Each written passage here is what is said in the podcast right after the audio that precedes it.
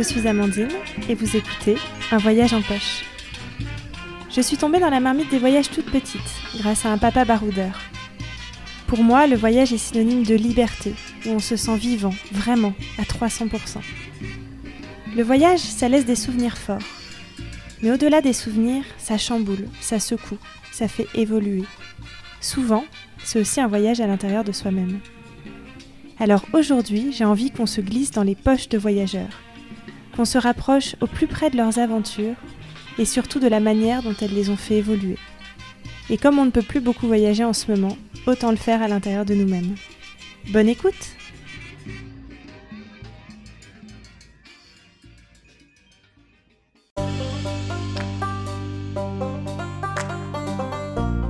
Avec David, on part traverser l'Australie à pied et à vélo.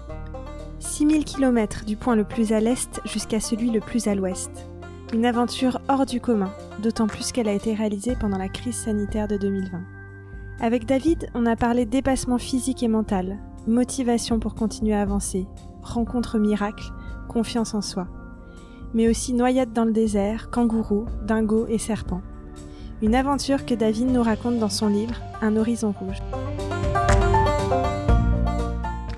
Vous pouvez retrouver cet épisode sur la web radio des voyageurs Allo la planète, soit sur leur site internet allolaplanète.fr, soit sur leur application. Bonjour David et bienvenue dans ce neuvième épisode d'un voyage en poche. Alors David, on ne se connaît pas encore, tu m'as contacté via Nicolas que j'ai interviewé dans l'épisode 8 et j'ai hâte d'en savoir plus sur tes aventures. David, ça fait maintenant plus de 20 ans que tu voyages, tu as traversé près de 90 pays sur les 5 continents, tu as réalisé un tour du monde avec ta femme, quelques ascensions comme celle du Kilimanjaro ou du Mont Blanc, alors que tu étais d'ailleurs euh, très asthmatique enfant. Et ta dernière grande aventure, c'est la traversée de l'Australie à pied et à vélo, 6000 km d'est en ouest, euh, que tu as en plus euh, fait en 2020, donc en plein Covid et confinement. Et tu vas nous parler de ce contexte particulier plus en détail aujourd'hui. C'est d'ailleurs une aventure dont tu parles dans ton dernier livre qui s'appelle Un horizon rouge. Donc bienvenue à toi David. Pour commencer par le début, est-ce que tu peux nous parler de ton premier voyage marquant? Le premier grand voyage, celui qui m'a vraiment donné euh, le goût à, cette, vie, euh, c'était euh, en, en, entre 1999 et l'an 2000, où j'étais parti au Kenya pour, pour, voir, pour rendre visite à ma sœur qui était installée là-bas. Mais euh, je pense qu'en fait cette envie, je l'avais déjà avant ce même, euh, avant ce premier grand voyage euh, depuis tout petit, parce que j'ai vraiment une image quand j'avais 4 ou 5 ans où je me rendais à, à, à l'école et sur le, sur à l'entrée il y avait un énorme planisphère avec avec une carte du monde, quoi, une map monde.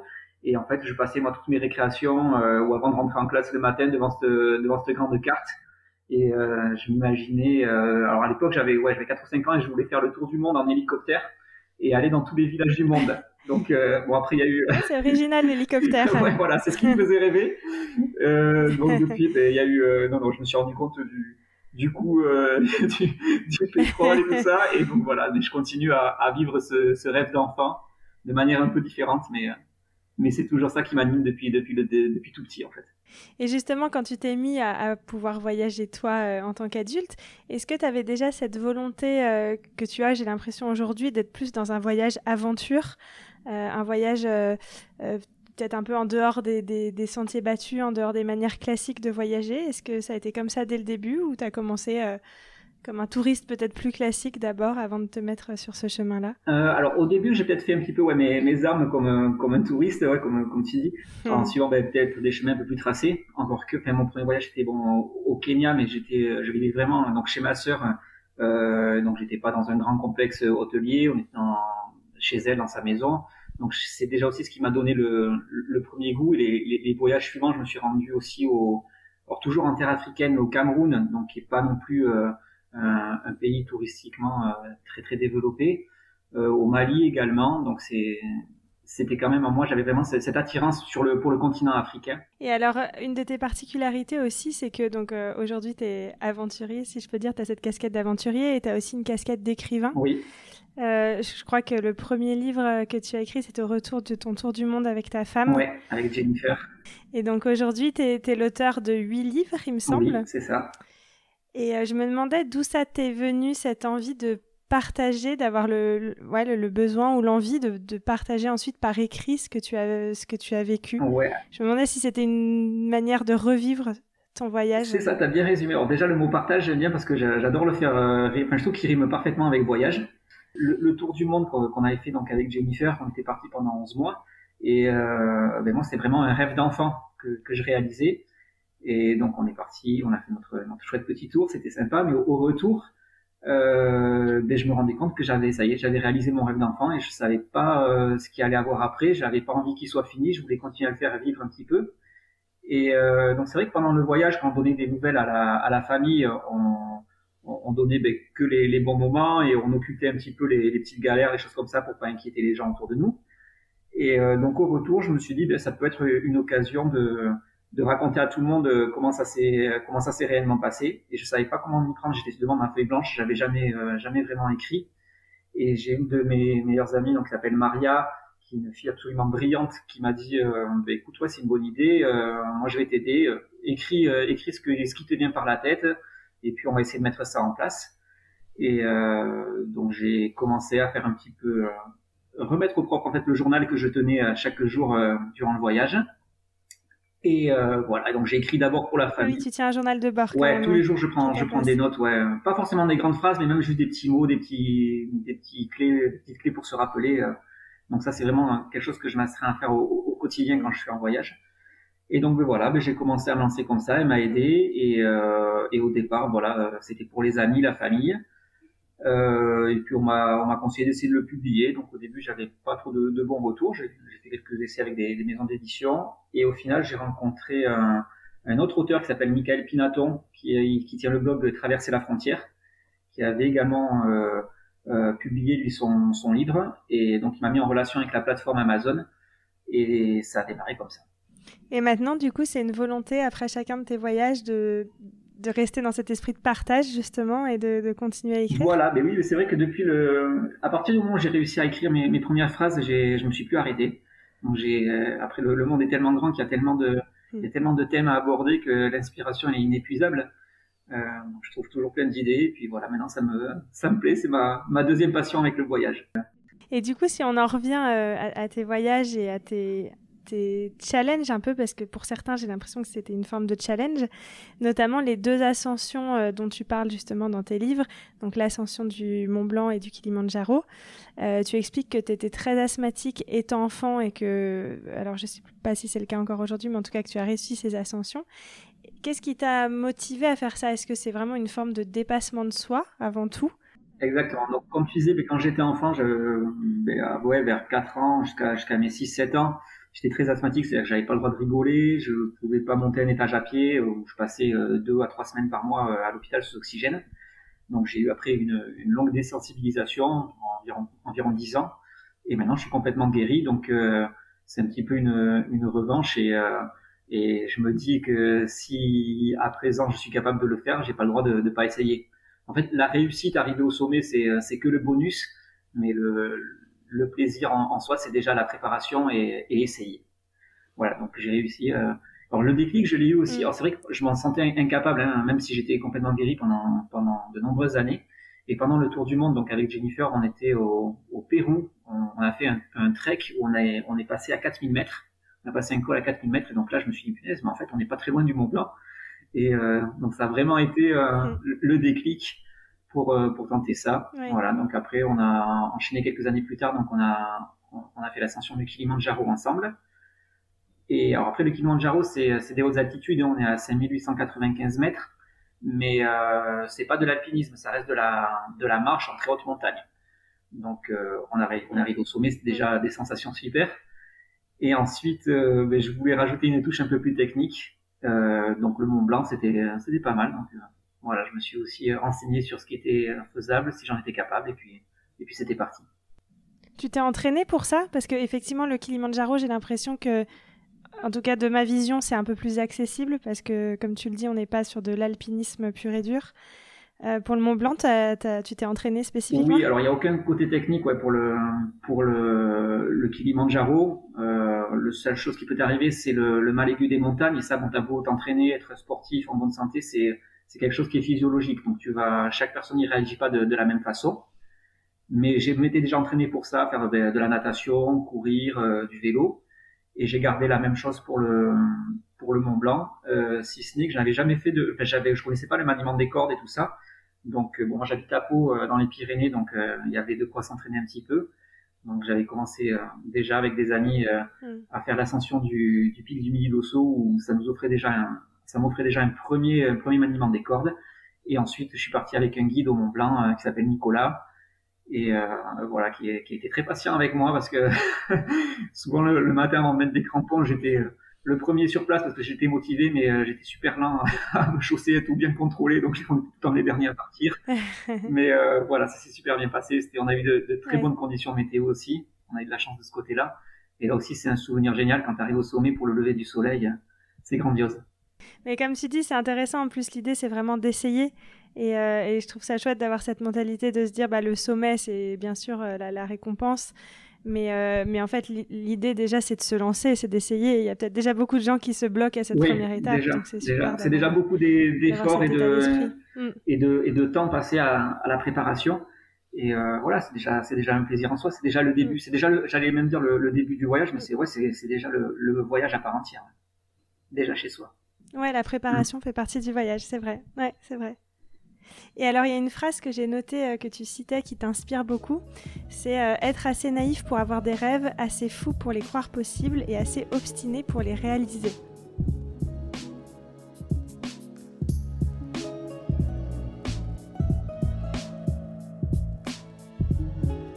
Donc, euh, je trouve que c'est une belle transition vers la, la, dernière aventure là, que tu as vécue, qui est cette traversée de l'Australie qui semble comme ça être un rêve un peu fou euh, quand, on le dit et qu'on a des images en tout cas de, de l'Australie, de ces déserts, se dire mais qui aurait euh, l'idée, l'envie de les traverser à pied? Euh, du coup, comment s'est né ce rêve? Et puis, un peu ce que je disais tout à l'heure, comment t'es passé du rêve à la concrétisation? Moi, c'est toujours un peu un truc qui me fascine, c'est des gens comme ça qui ont des rêves mais qui, au lieu de juste les laisser euh, en tant que rêve, passent à l'action et, et, les concrétisent. Ouais, et ben alors en fait, c'est euh, un beau matin, parce que moi j'ai souvent les idées qui me prennent comme ça euh, d'un coup, et il faut, que je les, faut que je les mette, faut que j'essaye de les concrétiser. Donc ça, ma femme elle en a un peu marre des fois, mais bon c'est comme ça, c'est ma façon de vivre. Et donc ben, un beau jour, j'ai pris une feuille et j'ai inscrit toutes les choses que je voulais faire. Et donc parmi parmi la liste, il y avait faire une, une longue traversée à pied donc c'était pas forcément l'Australie au départ. Donc j'avais quand même envie d'une d'une terre un peu sauvage, euh, euh, une ambiance à la une beauté originelle, enfin, quelque chose comme ça. Donc j'ai pris une carte du monde et l'Australie ça me semblait super. Euh, donc au début j'en ai parlé à personne parce que je savais pas si c'était possible. Donc j'ai pris euh, quelques renseignements, euh, je me suis penché sur Google Maps, j'ai étudié le parcours vraiment euh, pratiquement mètre par mètre. Euh, j'ai pointé les, euh, les difficultés, euh, ce qui pouvait sembler impossible, essayer de trouver des solutions. Et à partir du moment où moi j'ai commencé à y croire, j'en ai parlé autour de moi. Et, et c'est là, ouais, vraiment qu'on a commencé à me prendre un petit peu pour, pour un fou. Mais à partir du moment où moi j'y croyais, je me suis dit non, Est-ce qu'il y en avait qui l'avaient déjà fait ça? Alors j'avais, j'ai pas trouvé trace de, de, personnes qui avaient traversé à pied. Enfin, du, moi j'avais trouvé des gens qui, qui, avaient traversé à pied du nord au sud, euh, donc je me suis dit, bah, puisque nord au sud ça a mm. déjà été fait, je vais tenter le, le plus long, de l'est, le point le plus à l'est jusqu'au point le plus à l'ouest, euh, et voir si, si vraiment c'est possible ou pas. voilà. Et après, si c'est faisable. Voilà. Et dans ce que j'avais étudié, j'avais vraiment noté deux grosses difficultés. C'était les, les, traversées des déserts de Simpson et Gibson. Donc là, c'était vraiment c'est des, c'est des zones de, de mort où il y a où il y a vraiment rien du tout. Et euh, donc la solution qu'on, qu'on avait trouvée, c'était que je sois rejoint par, euh, par Jennifer, puis par mon ami Marianne et, euh, et mon ami Cyril, qui devaient euh, traverser le désert donc avant moi en voiture, me poser du ravitaillement en, eau et en nourriture tous les temps de kilomètres, puis faire demi-tour et puis on allait marcher un petit, un petit bout de chemin ensemble. Donc c'était la, la, la, solution qu'on avait trouvée. Voilà. Et puis bien sûr, rien ne s'est passé comme prévu. Oui, parce que du coup, c'est ça, c'est que tu es parti, tu m'avais dit juste avant le confinement français, en mars 2020. C'est ça, ouais. Et donc, tu es arrivé là-bas, euh, ça allait au début, c'est ça? Puis tu as été vite euh, rattrapé par le, le, Covid et le confinement ensuite australien. Oui, exactement. En fait, je suis parti de, de France le, le, 10 mars. Donc, euh, bon, moi, ça faisait déjà deux ans que j'étais complètement dans, dans ma bulle avec la, avec la préparation. Et c'est vrai que je ne m'occupais pas trop de, de, ce qui se passait aux alentours. Donc, pour moi, le, ben, le, le Covid, c'était, c'était ben, comme beaucoup de personnes à l'époque, c'était qu'une simple grippe, quoi. C'est vraiment rien de grave. C'est quand même deux ans de préparation. Je n'avais pas en tête. Euh, c'est une grosse préparation. Oui, oui, ben, entre la, la, recherche de la faisabilité, euh, euh, trouver les solutions au, au, au, désert, euh, voilà, toute la préparation, l'entraînement physique et tout ça. Donc oui, je m'étais mis, je m'étais mis quand même deux ans avant. Et euh, donc je suis arrivé à Brisbane le, le 12 mars. La seule chose qu'on m'a demandé, c'était si j'étais allé en, en, Chine ou en Italie dans les deux dernières semaines. Donc non, mais il n'y a pas eu de contrôle supplémentaire. Donc je suis rentré, euh, je suis rentré dans le pays tranquillement. Et je crois que en France, c'est le 14 mars que vous avez été confiné. Si je dis pas de bêtises, enfin en tout cas c'est dans, dans, ces eaux-là. Et euh, moi, ça me semblait complètement, complètement délirant quoi, par rapport, à, par, par rapport à la, la situation que j'avais en Australie où on n'en parlait pas tellement encore. Euh, donc voilà, j'ai pris mon départ normalement. Euh, j'ai marché pendant pendant trois semaines. Euh, et, et c'est au bout des trois semaines, voilà, que que le confinement est tombé aussi en, en Australie. Voilà, mais ça me, ça me semblait fou parce que euh, moi j'avais pas trop de nouvelles de France. Enfin, les seules nouvelles que j'avais, c'était c'était euh, enfin on parlait pas du on parlait pas trop du, Covid. Une fois mon frère m'a dit mais ici c'est c'est complètement fou, il y a 800 morts par jour. Et euh, je me dit mais qu'est-ce qu'il raconte? C'est pas possible il, il, délire. Alors, je sais qu'il exagère toujours un peu, mais euh, mm. j'avais du mal à le croire. Je voyais qu'en en Australie, on, avait, on, parlait pas de tout ça, quoi. Donc je, je comprenais pas. T'étais dans une situation, situation apaisée. T'étais vraiment dans le, la liberté totale. Oui, c'est ça. Ouais, ouais. De, de marcher, d'être seul et de, de, commencer ton aventure. Et tu te dis, c'est à l'opposé de ce qui se passait euh, sur le reste de la planète où petit à petit on se Ouais, je comprenais pas. Et alors, ça, ça me rappelait parce que juste avant de partir, une fois, il y a quelqu'un qui m'a demandé si j'étais prêt. Et euh, en rigolant, j'avais dit non, je suis pas prêt parce que j'ai j'ai essayé d'imaginer toutes les catastrophes euh, qui pourraient m'arriver, euh, essayer de trouver des solutions à tous les problèmes, et je suis sûr qu'au final, je vais, je vais me retrouver par, bloqué par quelque chose que je peux même pas imaginer maintenant. c'est comme quoi à l'époque c'était c'était déjà prémonitoire. Et ben voilà. Voilà, j'ai bien fait parler. Ouais, je suis désolé. et euh, voilà, donc euh, je me suis retrouvé. Voilà, donc moi j'étais dans, dans la difficulté de la marche, de la mise en route. Euh, je faisais déjà de belles rencontres. J'avais, je souffrais énormément des pieds. J'avais de, de, grosses ampoules. Donc pour moi c'était c'était ça mon problème quoi. Et le, le fait qu'on me rajoute euh, euh, des histoires de, de mm. Covid ou de enfin, tout ce qui était cas contact et tout ça, j'en avais jamais entendu parler, je savais pas ce que c'était. Donc euh, ça me semblait, enfin c'était un problème qu'on voulait me rajouter en plus et dont, dont moi j'avais pas envie, que j'avais déjà bien assez à faire avec mes pieds et mes kilomètres à boucler chaque jour et, et savoir où j'allais dormir et quoi manger. Et alors justement, tu as fait comment? Parce que tu n'es pas rentré en France, donc comment t'as Non, alors au début, euh, je me rappelle, je marchais donc au bord de, au bord de la route, il y a une, une un policier qui s'est arrêté en voiture et, euh, et qui m'a dit euh, ouais, qu'est-ce que tu fais là? Donc je lui ai expliqué que je traversais l'Australie à pied, donc déjà il commençait un petit peu à, à halluciner. Et il était là, il me dit mais non, mais le confinement va bientôt tomber, il faut absolument que tu fasses demi-tour, euh, repars à l'est, retourne sur Brisbane.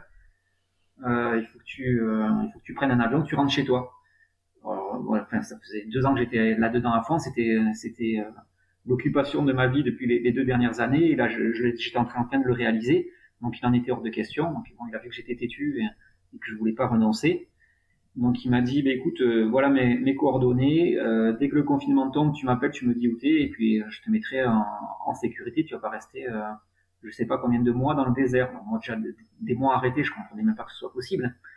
Euh, donc ce que j'ai fait, c'est que mm. j'ai dit oui, j'ai pris son numéro de téléphone et et, euh, et je voulais pas en fait me faire repérer. Donc j'ai continué les, les, jours suivants à marcher euh, de nuit pour pas me faire repérer. Parce que c'est vrai qu'un gars tout seul qui marchait euh, au bord de la route avec un chariot, euh, le, le, bruit court, les bruits courent vite dans le désert, donc tout le monde était à peu près au courant.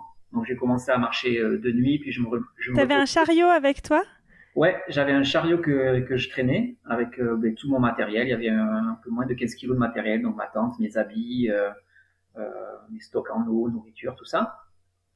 Donc je marchais, je marchais comme ça. Et c'est vrai que c'était une super, euh, une super clé en fait qui ouvrait les portes parce que les gens étaient curieux de, de me voir avancer comme ça et il n'y avait pas une voiture qui, qui me faisait pas un, un, signe ou même qui s'arrêtait me demander ce que je faisais là ou si j'ai besoin de quoi que ce soit.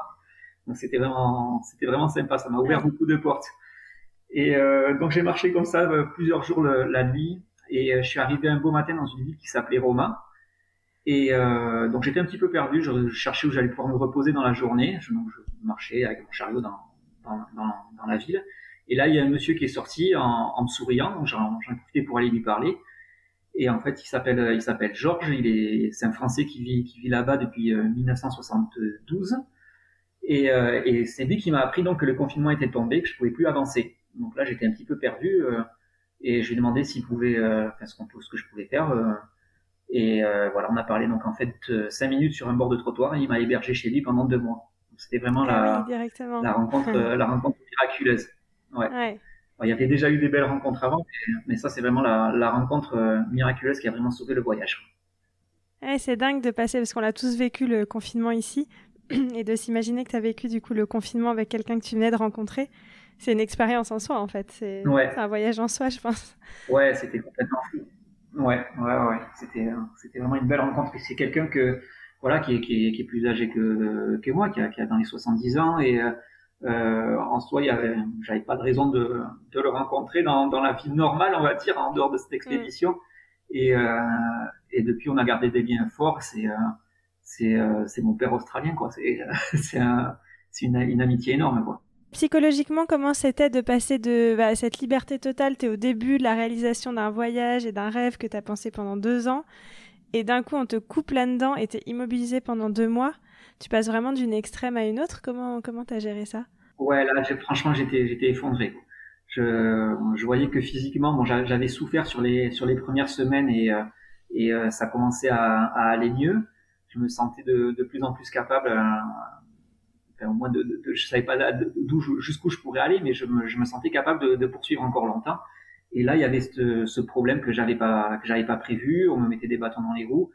Euh, moi, j'étais dans ma bulle, je comprenais pas. Je me, je me disais, mais moi, je marche euh, 40 km par jour, euh, je suis en pleine forme. Il y a, des fois, je vois personne de la journée, si ce n'est quelqu'un qui s'arrête pour me donner de l'eau.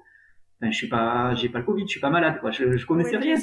Donc, Ouais, euh, ouais, ouais. ouais, je comprenais pas. Je voyais que en Australie, il y avait, c'est un pays qui est 15 fois grand comme la France.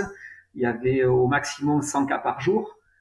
Euh, moi, j'étais tout seul dans le désert. Je, je comprenais pas qu'on qu'on me laisse pas continuer, quoi. J'étais, euh, vraiment effondré, quoi. Et finalement, tu as fait le bon choix, du coup, enfin, je ne sais pas si ça aurait été possible, mais tu as fait le bon choix de pas rentrer en France et d'attendre, puisque tu as pu, au bout de deux mois, reprendre euh, ton aventure. Voilà, ouais, c'est ça, ouais. Parce qu'en fait, euh, ouais, ben, enfin, moi, il était hors de question que, que j'abandonne. Donc, je me disais, ça va, ça va bien tourner à un moment donné. Je vais pouvoir, euh, je vais pouvoir repartir. C'est pas possible. J'arrivais pas à croire que le monde puisse s'arrêter. Euh, pourtant, on le, on le voit bien maintenant, hein, puisque c'est quand même dur de, à présent de, de voyager. Mais je, j'arrivais pas à comprendre. Euh, or, il y avait beaucoup de personnes hein, qui me disaient non, il faut que tu retournes. Et puis, au final, je voyais, euh, je voyais le nombre de cas en France, la situation en France, et et je me rendais bien compte qu'au final, ben, j'étais plus en sécurité euh, en Australie, euh, dans ma petite ville de Roma. Donc je Mm. me suis dit, si c'est vraiment un problème sanitaire, il vaut mieux que je reste ici.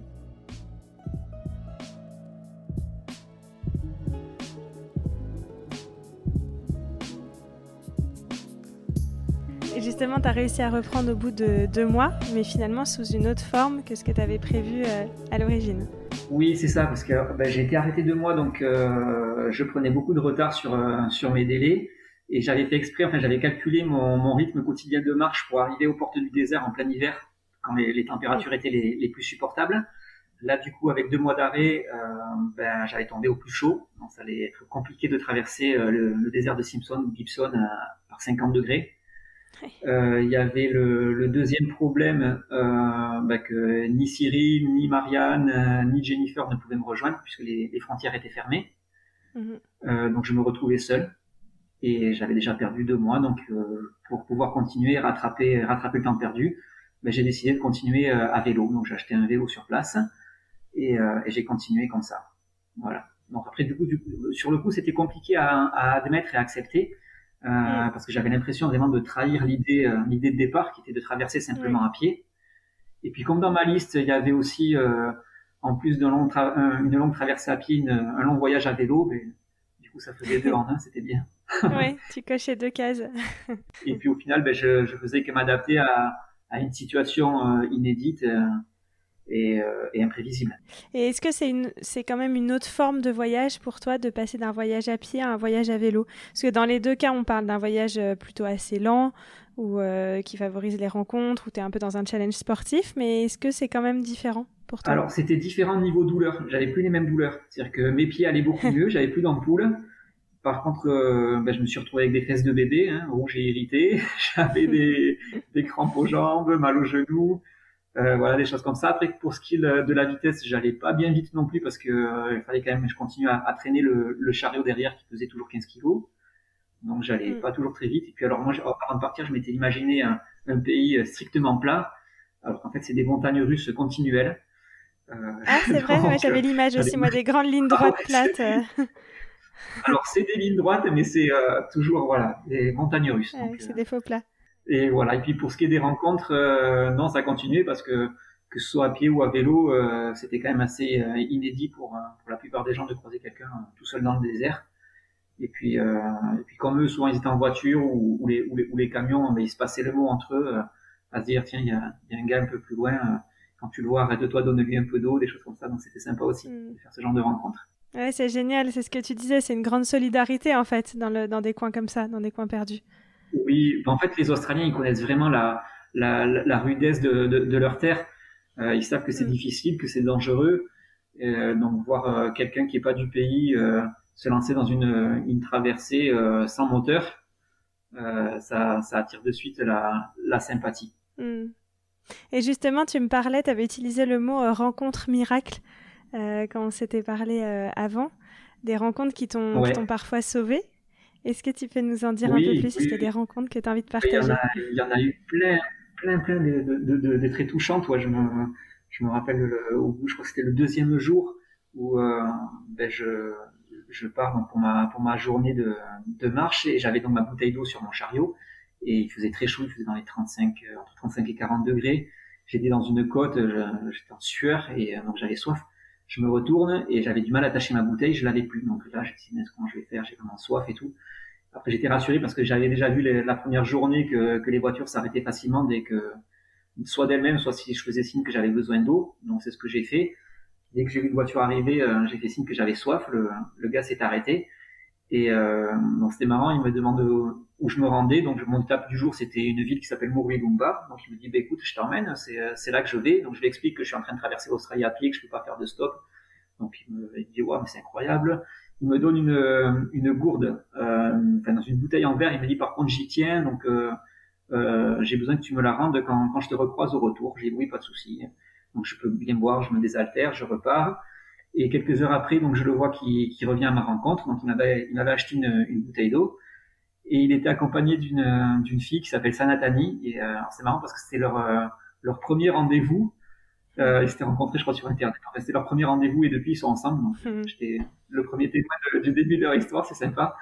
Et donc Sanatani me dit euh, qu'elle vit à, à Mourinouba et euh, elle m'invite à passer la, la nuit chez elle et elle me prévient qu'elle euh, qu'elle vit avec une autre famille et que je devrais arriver avant elle le soir. Donc, euh, donc elle prévient de mon arrivée et qu'on se retrouve le soir même. Et donc je continue ma marche, j'allais rentrer euh, mon adresse sur mon sur mon GPS et j'arrive devant. donc c'était un beau quartier, une très belle maison et je vois devant garé un, une sorte de minibus avec marqué Hare Krishna dessus. Donc je dis qu'est-ce que c'est que ça? Alors, Pour moi, l'Hare Krishna c'était une espèce de, de secte où les, où, les, les, pratiquants portent une toge et les tongs. Voilà, enfin, je, je connaissais rien du tout. Et euh, donc j'ai quand même sonné. Euh, et en fait, j'étais accueilli par une famille. C'était deux familles qui vivaient là avec euh, avec tous leurs enfants. Et j'ai reçu un, un accueil formidable qui a fait qui a fait voler en éclat tous mes préjugés. Donc c'était vraiment sympa. C'était euh, en plus dimanche, donc c'est vraiment la, la, la, journée de la semaine où ils, où ils se rassemblent tous pour faire un grand repas. Donc on allait dans la, la ferme de la région où ils sont plus de 1000 à vivre là-dedans, à travailler en communauté. Et, euh, et j'ai vraiment adoré leur euh, euh, cette expérience parce que en plus ils, ils, ont vraiment jamais essayé de me convaincre ou de, de me convertir ou quoi que ce soit. C'est les seules fois mm. où on a parlé religion. Et moi ils m'ont même pas demandé de quelle religion j'étais. Enfin, on n'a jamais abordé le sujet. Et les seules fois où on en a parlé, c'est parce que moi je posais des questions par par curiosité. Et, euh, et voilà, ben aujourd'hui j'ai des, j'ai des amis avec Krishna, on est toujours en contact et c'est génial quoi. Ouais, c'est intéressant ce que tu dis, de faire voler en éclats les préjugés. Ouais, mais honnêtement, je, ouais, je vais le dire honnêtement, dans la, dans, dans la vie de tous les jours, euh, euh, j'aurais croisé euh, une communauté avec Krishna, je serais jamais le, allé leur parler, je serais resté avec mes, avec mes idées fausses. Quoi. Donc mm, mm. voilà, il n'y avait que le voyage qui pouvait, qui pouvait permettre ça. Et mm. une autre rencontre que j'avais faite aussi, alors, entre temps, j'étais, accueilli chez une vieille dame euh, avec qui on a fait une soirée pizza. Il y a eu plein de, plein de choses comme ça trop marrantes. Et euh, je me rappelle donc un jour où, donc c'était vraiment sur les, deux premières semaines de, de l'expédition où j'avais vraiment de gros gros problèmes d'ampoule qui commençaient à s'infecter je, je, souffrais beaucoup. Donc j'ai fini par me par, euh, par aller consulter un, médecin à l'hôpital. Donc il m'avait euh, il m'avait bien soigné, euh, il m'avait incisé tout ça, bien protégé, il m'avait donné des, des, médicaments parce que je commençais à avoir une, une forte infection au pied. Et euh, le lendemain, je me retrouvais donc sur un bord d'autoroute où c'était le seul endroit où j'avais trouvé pour pour dormir et je voyais qu'il y avait une voiture garée avec une avec une fille dedans. Donc je suis allé lui parler et euh, donc on a de suite compris qu'on était français tous les deux et, euh, et à l'accent qu'on n'était pas qu'on n'habitait pas très loin l'un de l'autre puisqu'elle était de Toulouse et moi de Pau. et euh, miracle supplémentaire, elle était infirmière. Donc euh, elle est restée deux jours avec moi pour m'aider à soigner mes pieds. Donc là aussi c'était la la rencontre, la rencontre miracle. Et est-ce que du coup, tu, tu, étais avec ta tante? Est-ce que la plupart du temps, tu dormais en autonomie euh, ou c'était dans ton habitude justement d'essayer d'aller dormir chez les locaux? Alors, au début, je, sur, sur les deux premières semaines, j'étais, j'étais tout le temps, je, je, trouvais toujours à dormir chez les, chez les locaux. Quand j'arrivais dans une ville ou un endroit le, le soir, je demandais euh, si je pouvais poser ma tente dans le jardin. Puis au final, la, la, plupart du temps, on m'accueillait, on m'accueillait dans la maison. Euh, après, je demandais si je pouvais me doucher aussi, puis on, on m'offrait le repas. Mmh. Donc c'était vraiment un acte. Je, je, je, bataillais jamais vraiment à, à trouver où j'allais dormir et ça se faisait même souvent euh, sur la route où les voitures qui s'arrêtaient euh, me demandaient où j'allais me retrouver le soir et puis me donner leur adresse et on se donnait rendez-vous comme ça. Et à partir du moment où le, on a vraiment commencé à parler euh, du Covid en, en Australie, là, ça a vraiment changé du, du jour au lendemain. Les, les gens voulaient plus m'accueillir et euh, c'est normal. Ils avaient, comme tout le monde, hein, ils mm. avaient peur de, de, la pandémie. Donc là, ça a été un peu plus difficile. Et à partir de ce moment-là, euh, ben, de moi-même aussi, j'ai arrêté de d'embêter les gens parce que je voyais bien que souvent ils avaient envie de dire oui, puis ils étaient gênés de, de dire non parce qu'ils avaient peur. Donc plutôt que les embêter, ben, je, je, dormais, euh, je dormais dans la nature euh, sous ma tente. Et alors à l'inverse, j'imagine que quand on traverse un pays aussi grand que l'Australie et qu'on est seul, il y a des moments où il y a des grosses galères, il y a des moments où il y a des peurs. Euh, donc est-ce qu'il y en a certaines comme ça qui te viennent euh, assez vite à l'esprit? Et puis surtout, ma deuxième question, c'est comment tu gères ces moments qui sont plus difficiles quand tu es seul? Ça, c'est toujours un peu mon questionnement parce que pour moi, c'est très différent que quand on est à deux. Ouais. Alors, euh, concernant les peurs, ce qui m'a vraiment fait peur, en fait, tout au long du voyage, c'était tout simplement de ne pas le finir à, cause des, problèmes de restriction, euh, des confinements et tout ça. Ça a été vraiment ma, ma, plus grande peur. Euh, et après, j'avoue qu'une fois, j'ai eu peur, j'étais dans, dans le désert et donc je m'étais installé, enfin, j'avais installé mon bivouac, j'avais installé mon petit camp pour la nuit et il a commencé à avoir de, de l'orage, donc euh, j'ai suivi 5 heures d'orage. Et euh, au bout d'un moment, je sentais ma, ma tente qui commençait à flotter.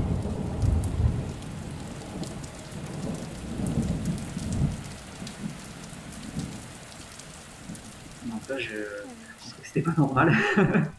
donc j'ai sorti la tête pas et euh, le désert. Ouais, non, c'était vraiment mais des trompes d'eau pendant 5 heures. Et en fait, le, ben, le désert qui était tout autour de moi euh, quand je me suis couché, c'était transformé en, en, un grand lac. Donc j'étais euh, là, je flottais sur sur le lac dans ma tente, je savais pas quoi faire, j'avais nulle part où fuir. Et euh, je voyais que l'eau continuait à monter, je savais vraiment pas quoi quoi faire. Donc j'ai commencé à, à ranger mes affaires euh, en me disant il faudra peut-être que je fuis, mais je savais pas où. Et euh, au final, l'eau a fini à, à, rentrer dans la tente.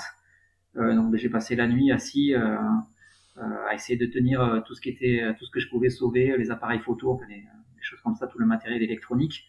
Donc j'ai passé la nuit comme ça, assis dans, dans l'eau et dans la boue. Et après, bon, j'étais rassuré parce que dès que l'orage est passé, l'eau a commencé à, à, descendre aussi rapidement qu'elle était montée. Mais euh, je me suis dit, euh, là, David, si tu meurs noyé dans le désert, euh, ça va faire, ça va faire bizarre sur la pierre tombale, quoi. C'est improbable. donc, ouais. Donc là, là, j'avoue que, ouais, là, là, c'est la, la fois où j'ai vraiment eu le, le plus peur. Mais après, je m'étais préparé mentalement euh, dès le départ. Et euh, après, c'est euh, c'est vrai que ça peut paraître difficile à, à entendre, mais c'est le, le, le, mode de vie que, que je m'impose. C'est que euh, je fais des choses qui me plaisent, c'est ma passion. Et euh, j'accepte que des fois ça puisse être dangereux et euh, j'accepte que que je puisse que je puisse en mourir. Je le sais, je sais que c'est pas quelque chose que je souhaite bien évidemment. Ça fait ça fait toujours rager Jennifer, mais mais voilà, je connais les risques je, et je les accepte. Voilà, là c'est vraiment les, les, fois où j'ai vraiment eu vraiment j'ai eu peur. Et concernant la, la, question donc sur la solitude, alors moi je, suis vraiment quelqu'un de, de, très solitaire de, de base, donc c'est pas quelque chose qui, qui me pèse. Oui, parce que c'était un choix de, de partir seul, c'est ça? Non, après moi j'aurais préféré que Jennifer vienne, vienne avec moi, euh, mais de par, euh, de par son métier, euh, c'était compliqué pour elle de, de s'absenter durant six mois. Euh, et puis c'était pas, c'était pas forcément son rêve non plus d'aller risquer sa vie dans le, dans le désert australien. mais donc ce qu'on avait prévu, c'est que quand même elle me rejoigne, elle, devait me rejoindre au moins deux fois et, euh, et partager quand même du, du, voyage et de la traversée avec moi. Après, il y a Cyril qui devait venir au moins une fois, Marianne aussi une fois. Donc, euh, au final, j'allais, j'avais prévu quand même de recevoir euh, souvent de la visite et, euh, et je devais pas me retrouver euh, tout le temps seul, quoi. Pas autant qu'est-ce qui, qu'est-ce qui était prévu. Voilà. Mais au final, dans la journée, même si tu es tout seul, à pied ou, ou à vélo, il y a toujours quand même un moment où quelqu'un, quelqu'un va s'arrêter et parler. Et, donc il y a toujours des échanges. Alors c'est pas des gens qu'on connaît, mais c'est marrant de, de, de, de, croiser aussi euh, et d'échanger euh, sur sur l'aventure et sur la sur la vie d'autres inconnus. Mm. Donc au final, j'étais rarement seul toute une journée. Il y avait toujours un moment où je rencontrais euh, un être humain. Et du coup, cette solitude, elle n'a pas été dure à gérer pour toi finalement? Non, c'était pas, c'était vraiment pas ça le, plus compliqué. Puis après, j'avais vraiment toujours l'esprit occupé euh, parce que même une fois, comme on disait, que je suis reparti de, que je suis reparti de Roma, euh, en fait, l'Australie, elle est, elle est, divisée en plusieurs États et chaque État euh, pratiquait ses propres restrictions. Donc, une fois que j'ai pu repartir de, Roma, les problèmes n'étaient pas finis. Il y avait toujours des, des frontières d'État à passer avec des restrictions à, à respecter. donc, j'avais toujours quelque chose, quelque chose en tête à réfléchir. Et puis, euh, et puis après, je chantais beaucoup aussi. Alors, super mal et super faux, mais dans le désert, ça gênait personne. C'était pas très grave. Mais j'arrivais toujours à m'occuper, puis à penser euh, aux, gens que j'aime, aux, aux, gens que j'avais pas revus depuis longtemps. Puis euh, voilà, on s'occupe l'esprit. Je m'imaginais euh, ce qu'aurait pu être ma vie si j'avais pris euh, des décisions différentes quand, hmm. quand ben, comme tout le monde, quand tu as deux chemins qui se hmm. proposent à toi et que tu en choisis un, et ben voilà, je m'imaginais des, des vies si j'avais pris la droite au lieu de la gauche, et voilà, des choses comme ça. Mais j'arrivais toujours à, à m'occuper. Et puis quand c'était dur, en fait, tu réfléchis à rien, tu juste au, au maître suivant à gagner, donc donc j'arrivais toujours à être occupé. Mais justement, quand tu es face à, cette immensité tout seul, que ce soit à pied ou en vélo, j'ai vraiment cette image du, désert devant toi. Est-ce qu'il n'y a pas un moment où tu te demandes un peu ce que tu fais là et, pourquoi tu as fait. Oui, oui. Finalement, pourquoi tu es là au lieu d'être tranquille chez toi Ouais, ça, ça arrive souvent, ouais. Alors, surtout, bon, quand tu as les, de bonnes conditions météorologiques, tu as un peu de vent dans le dos et que tu vois que tout roule, euh, que tu as croisé des kangourous le matin, euh, des aigles qui volent au-dessus de mm. toi, enfin, qui des choses qui te mettent en forme euh, pour démarrer la, journée, tout va bien. Et puis quand tu commences, que tu te lèves le matin, que tu enfiles les chaussettes qui sont déjà trempées de la, vieille, de la veille, euh, que tu as du vent de face, que tu batailles à fond et, et que tu n'avances pas à plus de 5 km heure, euh, là je me disais, euh, euh, franchement la prochaine aventure, je sais pas où ce sera, ni comment ce sera, mais ce sera avec un, un, engin à moteur, ça c'est sûr quoi. Donc là, je, je m'énervais souvent des fois contre, ben, contre la nature. Je parlais beaucoup à la nature en la tutoyant. Je lui disais, mais pourquoi tu me fais ça? Tu vois pas que c'est déjà assez dur euh, Pourquoi tu m'imposes ce vent de face en plus euh? Il fallait que je m'énerve sur quelqu'un. Alors, euh, au final, heureusement que j'étais pas ça parce que sinon, c'est le mon, mon compère avec moi qui aurait qui aurait chargé. Donc là, bon, c'était la nature et et puis mais des fois, ça lui plaisait pas, donc elle se vengeait en en m'envoyant une, une tempête de grêle par-dessus. ouais, des fois elle avait pitié, donc le, vent se calmait un peu, mais voilà. C'était un, un petit jeu entre elle et moi. Mais est-ce qu'au final, en t'entendant, je me demande si c'était plus un, c'est un dépassement physique, tu penses, ou un dépassement mental, ce genre d'aventure? Alors, Au, au, départ, c'était vraiment le. Moi, j'étais persuadé que, que mentalement, j'aurais pas de, de, problème. Je savais ce que je voulais et, euh, et je, je m'en sentais capable. Je me disais, à partir du moment où je suis mon propre rythme, voilà, je suis pas Mike Horn, je bats pas de, je bats pas de record, mais euh, et je suis persuadé de toute façon de ça qu'en suivant chacun son propre rythme, tout le monde est capable de tout. Donc mentalement, j'avais pas de, j'avais pas d'appréhension.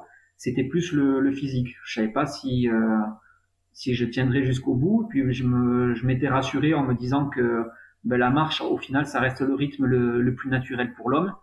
Donc euh, voilà, si je pouvais marcher 20 km par jour, eh ben je j'en marcherais 20. Si je pouvais en faire 50, j'en ferais 50. J'avais pas spécialement d'appréhension. Et au final, euh, c'est euh, c'est le côté mental qui a été le plus compliqué autant j'étais euh, autant j'étais toujours motivé, autant j'avais pas toujours euh, j'avais pas toujours envie. Mais j'essayais vraiment de, de, tourner chaque mm. situation en motivation.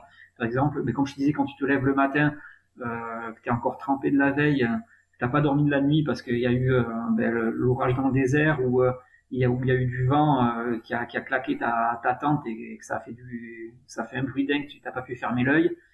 Tu te tu sors la tête dehors et que tu vois qu'il y a encore du vent pour toute la journée et puis de la pluie euh, là t'as pas envie. C'est clair, tu préfères euh, rester euh, mm. à l'abri sous, sous, ton sous ton petit sous ta petite tente, mais mais du coup j'essaie de transformer ça en motivation en me disant mais écoute si t'en as marre que t'as envie que ça finisse, la, ben, la, la seule façon c'est de de monter sur ton vélo, de pédaler plus fort et de faire de plus de kilomètres et t'approcher le plus possible du but. Donc j'essaie vraiment de tourner chaque situation en, en, en motivation. Ouais, c'est une bonne leçon pour la vie de tous les jours aussi, finalement, je mm. trouve. C'est vraiment ces petits trucs euh, et astuces euh, qu'on applique souvent dans le, dans le, voyage et après qu'on garde plus ou moins dans sa vie euh, quotidienne, alors que ça pourrait être aussi intéressant de les réutiliser, je pense. Ouais, ouais c'est vrai. Et puis aussi, tu vois, je me disais que moi, j'étais là vraiment de, de, mon, de mon propre gré. Il y avait personne qui m'avait qui m'avait mis là de force. Au contraire, on essayait plutôt, quand je l'ai annoncé, les gens essayaient plutôt de m'en dissuader. Euh, donc c'était moi qui avait franchi le cap euh, déjà de, de rassurer les gens et de, de les convaincre que c'était possible. Donc, euh, donc j'étais là et puis je savais qu'il y avait des amis qui, qui me suivaient aussi. Donc je sentais que même s'ils étaient loin, ça poussait fort derrière. Donc il fallait que, fallait que mm. je continue pour, pour moi et pour tout le monde. Et alors justement, qu'est-ce que tu as ressenti quand tu es arrivé à ce fameux point le plus à l'ouest, donc que tu avais réussi ce challenge? Ah, ben ça c'est le, je pense que c'est l'une des plus grandes émotions de, de ma vie. Euh, même là, tu vois, d'en parler encore des mois après, je sens que j'ai les yeux qui se mouillent, tu vois. Mais euh, ouais, c'est vraiment dingue. C'est c'est la, la, réalisation de euh, ben non seulement de, de, plusieurs mois de traversée, mais de plusieurs années de, de préparation. Euh, c'est euh, c'est euh, avoir réussi à me prouver que, ben, que j'avais réussi, à montrer à ceux qui croyaient pas aussi que ben, qu'au final ça, ça avait été possible. Euh, et puis c'est euh, c'est vraiment une ouais une libération physique mentale de, de toutes les souffrances avant. Et, euh, et d'ailleurs, euh, c'était marrant parce que les trois semaines avant l'arrivée, j'avais une énorme tendinite au genou. Donc, euh, en fait, j'aurais pas dû plier la jambe et je pliais, et je pédalais pendant 10 heures par jour. C'était vraiment des, des fois des coups de poignard dans le genou. C'était c'était vraiment très très douloureux. Puis il y avait cette euh, cette physique aussi, cette fatigue physique aussi qui commençait à s'installer. Hein. je commençais à perdre pas mal de poids. Et, euh, et c'est marrant parce que quand je suis arrivé à 10 mètres du panneau, euh, j'ai vraiment tout qui a disparu. Je me suis senti super bien et ça a duré vraiment pendant plusieurs jours. J'avais plus aucune douleur, mais vraiment comme si comme si rien ne mm. s'était passé. Et euh, du coup, même les, les jours suivants, j'avais du mal à réaliser que ce que je venais de faire. Quoi. Je me disais, bon, en fait, si je l'ai fait, non, c'était mm. c'était possible, j'ai pas mal, euh, c'était pas si dur que ça. Et, euh, et les Australiens euh, avec qui j'avais gardé contact euh, pendant la traversée me disaient, mais non, mais tu te rends pas compte, c'est vraiment génial et tout ça. Et moi, j'ai vraiment mis un peu de temps à, à, à le réaliser. Et c'est une fois de retour en France que ben, les gens posaient des questions et puis que je racontais autour de moi tout ce que j'avais vécu et puis que j'ai commencé à écrire le livre, que là, toutes les mais c'est la mémoire du corps, quoi. Toutes les, toutes les mm. douleurs me sont, sont revenues d'un coup. Mm. J'ai eu mal au genou après pendant six mois. Euh, J'arrivais plus. Euh, dès que je marchais, c'était une douleur, euh, une douleur. Je vais pas dire atroce, c'est exagéré, mais j'avais vraiment très très mal. Euh, mm. Des coups de fatigue qui me tombaient aussi. J'étais des fois, je me sentais bien, j'étais dans, dans ma journée, je et puis d'un coup, je m'effondrais. Et euh, quelle que soit l'heure, quel que soit l'endroit où je, où je me trouvais, fallait que je dorme. quoi. C'était euh, Mm. J'avais vraiment poussé mon, mon corps dans des, dans des retranchements que j'imaginais pas. Et il fallait vraiment, euh, fallait vraiment que je récupère. Et, euh, et, là, ça me, si j'avais tout oublié les, les quelques temps avant, là, ça me rappelait à l'ordre. Mm. Ouais, c'est c'est intéressant. C'est pas la première fois que j'entends ça. Effectivement, il y a une sorte de redescente euh, à la fois euh, physique, comme tu dis, avec la mémoire du corps et toutes les douleurs qu'on a pu retenir en voyage qui ressurgissent après. Puis un peu une redescente morale aussi. Ça prend du temps de réaliser ce qui s'est passé, de, d'emmagasiner. C'était tellement intense aussi, chaque, chaque journée vécue intensément, que ça demande du temps à les, à les digérer après. Ouais, c'est ça. Et puis après, il y avait des choses marrantes aussi. Par exemple, quand je, et pour me refaire alors à, à, la, à la, vie qui est, qui est, mon quotidien depuis des, des années, hein, donc euh, euh, ben, je mm. rentrais dans une pièce, dans la salle de bain ou dans les toilettes, je pouvais pas m'empêcher, je faisais un tour, euh, un tour de toute la pièce, de tous les angles, voir s'il n'y avait pas un, serpent ou des choses comme ça. Des choses qu'on fait naturellement en Australie et dont j'avais pris des, automatismes. Bon, maintenant, ça m'est ça, m'est passé, ça va. Et euh, je me rappelle après, sinon, quand j'étais euh, en balade dehors ou en voiture, et, dès qu'il était 16 heures, c'était 16 heures, c'était l'heure où j'arrêtais euh, ma, ma, journée en Australie pour commencer à poser mon bivouac. Et si j'étais en extérieur à 16 heures, mais je pouvais pas m'empêcher. Il fallait que je regarde. Je me disais tiens là, je pourrais, j'aurais pu me poser là, j'aurais pu m'arrêter là. Euh, là, c'est mon endroit pour faire mon bivouac. Et ça m'a duré un petit moment. Maintenant, ça m'est passé, ça va.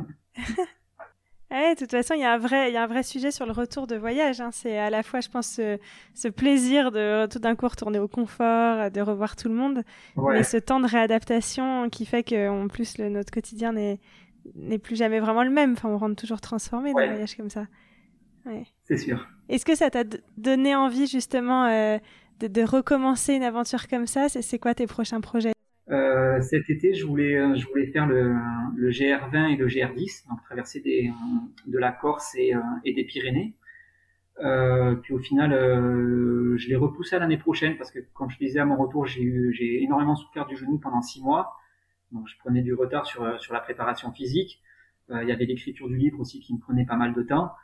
Et puis, euh, pour être complètement honnête, mentalement, j'étais peut-être pas prêt à me relancer euh, en suivant. Il fallait déjà que je digère euh, que je digère l'Australie.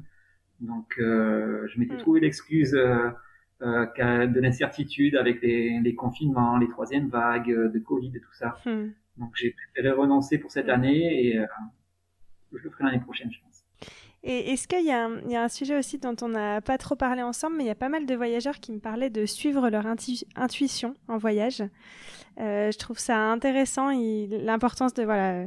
Parfois, c'est vraiment l'intuition qui nous mène dans certaines situations. Est-ce que c'est un truc qui te parle toi aussi dans, pour l'Australie ou alors pour les voyages que tu avais pu faire avant? ben Déjà, ouais, dans tous les voyages, je pense que plus on voyage et plus on, on se crée quand même une, une espèce de, de, sixième sens où euh, des fois, ben, il y a des situations où tu les sens ou tu les sens pas et euh, et la règle, ben, c'est quand tu le sens pas, tu ne pas forcer. Mais euh, je pense qu'on ouais, on développe cette, euh, cette sensibilité. Et euh, pour l'Australie, ça m'a, ça m'a, je l'ai adapté quelques fois. Euh, je demandais toujours quand même conseil autour de moi, autour des gens qui connaissaient, par exemple sur un parcours ou des, des choses comme ça. Mais au final, c'est moi qui, qui prenais la, la décision, euh, euh, malgré ce que j'avais pu entendre, qui pouvait des fois aller à, à, à cette rencontre. Et euh, j'ai le souvenir euh, d'un jour où j'étais aux portes du désert. Donc j'arrive dans la ville de Charleville et là j'ai trois options qui se, qui se, qui se posent devant moi pour pouvoir continuer le, la route. Donc celle que j'avais prévu de continuer tout droit en traversant les, les déserts de, le désert de Simpson, euh, si ce n'est que je vais pas avoir de ravitaillement, que je vais me retrouver tout seul, donc c'était pas très raisonnable. Il y avait ensuite une route qui partait euh, au nord pour traverser les, les territoires du nord ou au sud par l'Australie du Sud. Et euh, donc je m'étais renseigné euh, la veille euh, au poste de police, aux, aux gens que j'avais pu rencontrer en, en ville. Et euh, au final, j'avais pas de décision, je savais pas quoi faire. Et euh, je suis reparti le, le, matin. Je me suis arrêté. Il y avait un, un, panneau stop avec les trois routes indiquées devant moi, avec trois panneaux. Et j'ai décidé en deux secondes. Donc c'était toute la suite de l'aventure hein, qui, qui, dépendait de ma décision, quoi. Et en deux secondes, donc j'ai décidé mmh. de, de, prendre la route du sud. Et, euh, mais ça, c'est un sentiment aussi génial parce que c'est c'est la liberté, t'es maître, t'es maître de ta vie, il y a aucune concession à faire, c'est c'est ton choix, tu te t'as raison ou tu te trompes, mais euh, mais c'est toi qui décides. Ouais. Et ça c'est euh, c'est je pense le, le, paroxysme de la liberté. Mm. Ouais, c'est ça. Bah, la liberté en voyage, c'est aussi un thème qui revient souvent, effectivement, ce qu'on recherche et ce qu'on ce qu'on ressent en tout cas. Ouais.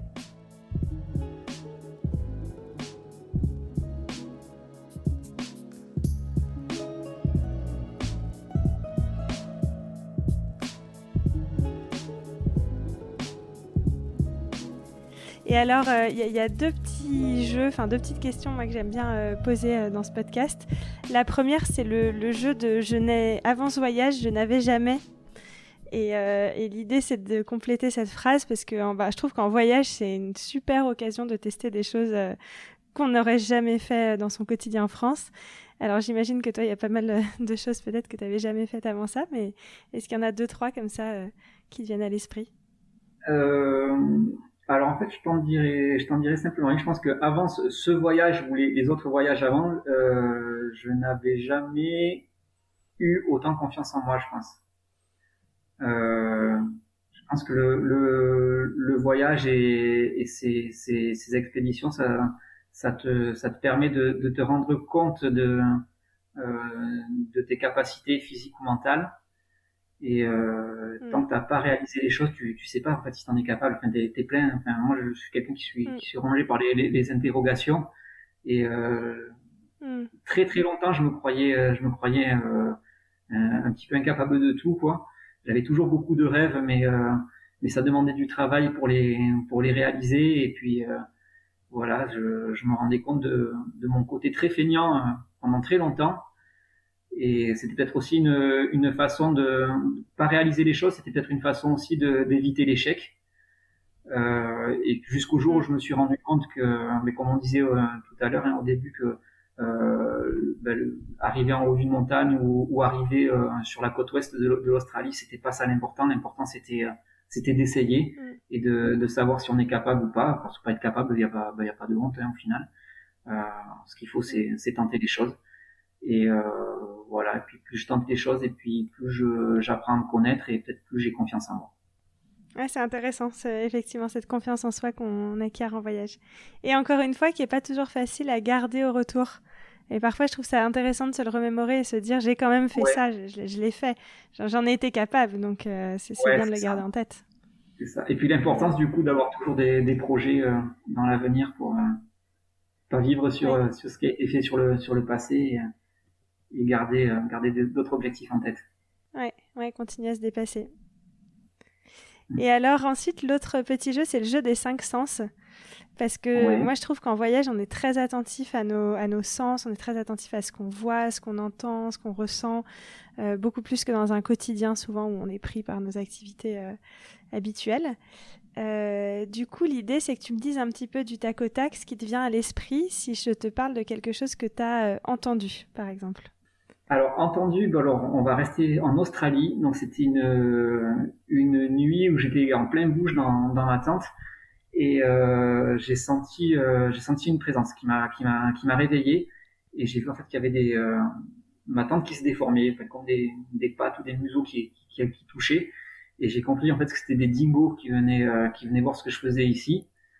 Euh, donc j'avais j'avais sur moi j'avais un sifflet donc j'ai sifflé très fort pour pour les, les, faire fuir. Je sais pas trop ce qu'ils voulaient.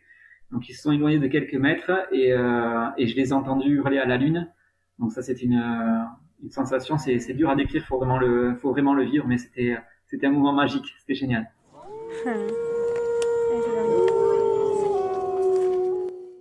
À niveau, petite parenthèse, mais niveau animaux en Australie, je pense que tu as dû être servi quand même. C'est aussi toujours un peu l'image, moi, qui me vient à l'esprit. Des animaux les plus sympas aux plus dangereux, mais j'ai l'impression que tout y est. Ouais, mais pour te, mais pour te dire les deux, tu as les, euh, ben, pareil quand t'es euh, quand tu parles souvent le, le, matin moi tu, tu vois les, les kangourous donc euh, quand t'es là tu es à vélo ils sont ils ben, t'accompagnent bon, quelques à quelques mètres quand même devant ou sur le côté mais ils suivent le mouvement et puis bah alors là c'est c'est aussi c'est magique tu oublies toutes les douleurs ou quand tu dors dans la tente et, et qui sont curieux aussi de, de, voir ce que tu fais là qui s'approchent et là tu sens le le sol qui vibre sous après chacun de, de leurs rebonds. Donc c'est ça c'est vraiment des, des instants super aussi. Et euh, après, bon, pour le côté moins agréable, il y a les mouches qui sont absolument insupportables. Et euh, une anecdote aussi qui m'était arrivée, c'était euh, en fait chaque fois que j'installais mon, mon bivouac, je faisais vraiment attention de, de là où je posais ma tente, qu'il n'y ait pas de traces d'animaux, de terriers ou des choses comme ça. Et euh, donc un matin, je me réveille et je vois qu'à mes pieds, il y avait une, une, une, énorme boule sous ma tente. Donc j'étais sûr qu'elle n'y était pas la veille. Donc je savais que c'était pas une pierre. Et euh, donc j'avais un, un, bâton de marche, donc j'ai commencé à toucher, j'ai vu que ça bougeait, donc j'ai compris ben, que c'était un serpent. Et euh, donc ben, je suis sorti de ma tente, j'ai euh, j'ai passé le bâton sous la, donc en dessous et il est sorti, c'était un brown snake, donc c'est le, le, deuxième plus euh, plus venimeux euh, du pays. Et euh, donc j'étais en plein désert, il n'y avait pas de, de communication possible, donc j'ai eu la chance de parce qu'en fait bon il est ouais, c'est, ça, ça fait flipper de dire que j'ai dormi avec un grand snake à mes pieds, mais au final, sous la tente, avec le tapis de sol, dans mon sac de couchage, euh, en soi, il allait rien m'arriver, il allait pas me mordre. mais euh, si je l'avais pas vu, j'allais commencer à ranger mon, mon matériel euh, euh sans le déloger de là. je pense que j'aurais eu de, plus gros ennuis et j'avais rien pour appeler au secours. Donc, oh la suite de l'aventure était fortement compromise. Donc voilà, là j'ai eu, j'ai eu de la chance. on n'a pas les images, mais là, je suis en dégoût total parce que j'ai une très très grosse phobie des serpents. Donc juste de t'entendre dire ça, ça me met mal à l'aise. c'est aussi une des raisons pour laquelle je ne vais pas en Australie pour l'instant. Mais du coup, c'est bien d'avoir partagé ça. je me suis très bien imaginée. Et alors, si on parle de quelque chose que tu as senti, une odeur que tu as senti? Alors, ben, toujours, euh, je vais rester sur le thème de l'Australie. Euh, alors ça, c'est assez particulier. Euh, donc, c'était au début de ma reprise de Roma où j'étais à vélo. Et euh, donc, j'étais quand même, je m'étais arrêté pendant deux mois, donc j'étais quand même euh, assez en forme. Et euh, donc, moi, je traversais une, j'étais sur une longue ligne droite et j'ai traversé une forêt. Et j'ai senti une odeur de, de chair à saucisse euh, mais vraiment la même odeur que quand mon père fait des raviolis. Et c'est mon plat préféré, donc je me suis dit c'est pas hmm. possible, t'as as euh, une hallucination olfactive, c'est pas normal. Pourtant je suis pas fatigué. Et il y avait vraiment cette odeur persistante qui m'a duré vraiment toute la journée. Et euh, au final j'ai compris en fait que c'était un arbre, je sais pas quelle espèce c'est, qui dégage qui dégage cette odeur assez forte. Voilà, donc c'était personne me suivait avec un barbecue, ça m'a j'étais un petit peu déçu. Mais c'est vraiment cette, euh, ce questionnement que je me suis posé toute la journée. Je me disais, mais c'est pas possible, il y a quelqu'un qui fait cuire des saucisses quelque part. Et ça me suivait, j'arrivais pas à me sortir des, dingue, un arbre qui sent les, les saucisses. Ouais, ouais, ouais. Et alors, si tu penses à quelque chose justement que tu as goûté? Euh, Alors là, je te dirais ben, toujours en Australie. Alors en Australie, ouais, ils n'ont pas une, une, une offre culinaire très développée. Euh, pourtant, il y a pas mal de, de viandes de brousse hein, qui peuvent être qui peuvent être pas mal, mais euh, c'est dur de sortir des sentiers battus. Ils sont pas mal burger frites, mais après bon, j'ai quand même réussi à goûter euh, du mm. crocodile, euh, du kangourou, euh, du chameau, des choses comme ça. Donc le, le, le kangourou, c'est c'est une viande rouge, ça rappelle pas mal le bœuf avec un, un petit coup de, de, gibier. Et sinon, je dirais ouais le le, le plus le plus original, ça va quand même être le, le crocodile puisqu'on est c'est une texture qui est assez, euh, qui est un petit peu à mi-chemin entre le, entre le poisson et le poulet. Et euh, c'est vraiment très bon. Ah oui. Mm. Mm. Mais c'est vraiment ouais, le, à la rigueur ouais, la, la texture qui m'était le, le, plus inconnu. c'était sympa à goûter. Ils en mangent régulièrement là-bas ou c'était le, le hasard d'en trouver? Non, c'est vraiment de la, c'est de la viande de brousse que, que tu trouves dans certains, dans certains restaurants, euh, dans les grandes villes ou, euh, ou les lieux touristiques. Après, euh, après bon, mais moi je me, je me, nourrissais très très simplement pendant la traversée parce que je voulais pas faire de feu pour euh, pour perturber le, les animaux. Donc je mangeais que des bah, du mm. pain, du fromage, des biscuits. C'était vraiment pas une, une, une alimentation très saine. Et quand j'avais la chance de, de croiser une station-service ou, euh, ou, une roadhouse comme on appelle là-bas, euh, bah, j'en profitais pour faire un, un, repas chaud. Mais au menu c'était euh, tout le temps la même chose. C'était c'était un burger frites et alors après tu pouvais varier entre burger euh, poisson, euh, bœuf, euh, ou végétarien ou poulet, mais tu avais très très vite fait le tour, c'était pas c'était pas très varié. Bah, en tant que Français, de toute façon, on est généralement toujours très content de rentrer chez nous après un voyage pour la nourriture, souvent. C'est sûr, c'est dur de trouver mieux. Et alors, si tu penses à quelque chose que tu as touché ou ressenti? Euh, alors, je te dis, mais les deux sensations dont on a parlé euh, dans ma tente, où j'ai senti, euh, où j'ai senti euh, ma tente flotter. Donc, je, d'abord, j'ai touché avec la main, j'avais l'impression d'être sur un matelas d'eau. C'est vraiment la, la, mm. fois où j'ai peur, et puis, et puis la fois donc avec le serpent où, où j'ai touché donc avec le bâton en me disant, allez, sans y croire, c'est peut-être une pierre que t'as pas vue la veille, et puis je savais, je savais pertinemment ce que c'était et sentir euh, sentir ouais cette, ce, ce, corps un peu mou qui commençait à, à onduler. Ah. ça aussi, je, même si je l'ai touché avec le bâton, je le sens encore au bout des doigts. Désolé. On change de sujet, j'arrête. non, non, mais c'est bien. Ça veut dire que c'était marquant, effectivement. Donc, c'était ouais. ma question. Et enfin, du coup, si tu penses à quelque chose que tu as vu ah ben ça sans hésitation c'est le, le, le, panneau euh, le panneau Steel Point à la fin. C'est euh, voilà ah c'est vraiment la la, la ligne d'arrivée.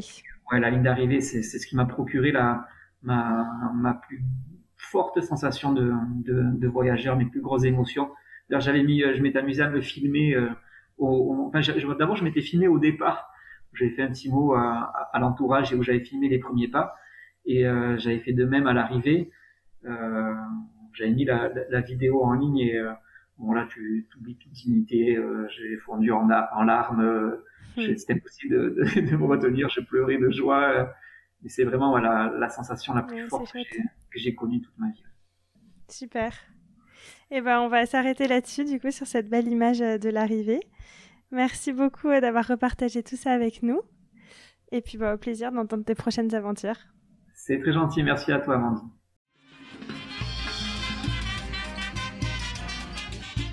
Voilà, c'était Amandine et vous avez écouté Un voyage en poche. Merci beaucoup.